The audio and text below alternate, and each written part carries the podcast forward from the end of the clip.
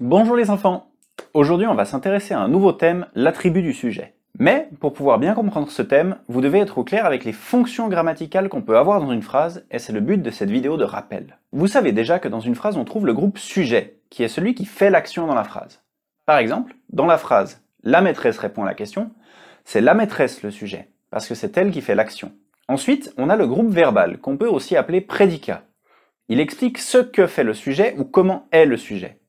Toujours dans la phrase « la maîtresse répond à la question », le groupe verbal c'est « répond à la question », parce que ça nous dit ce que le sujet, la maîtresse, fait. Les trouver dans la phrase, c'est très simple.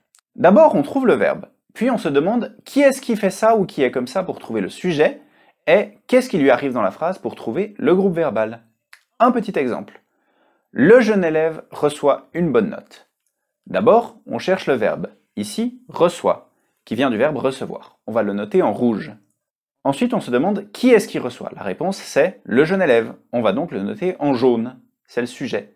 Et pour finir, on se demande qu'est-ce qui arrive au jeune élève dans cette phrase. Et la réponse, c'est reçoit une bonne note. Et ça, c'est le groupe verbal, ou prédicat, qui est le groupe noir.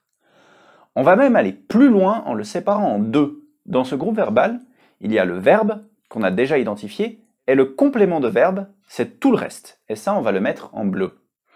Ces éléments, ils seront très importants pour parler de l'attribut du sujet. Donc, après cette vidéo, tu auras quelques exercices pour être sûr de bien les maîtriser. Bonne chance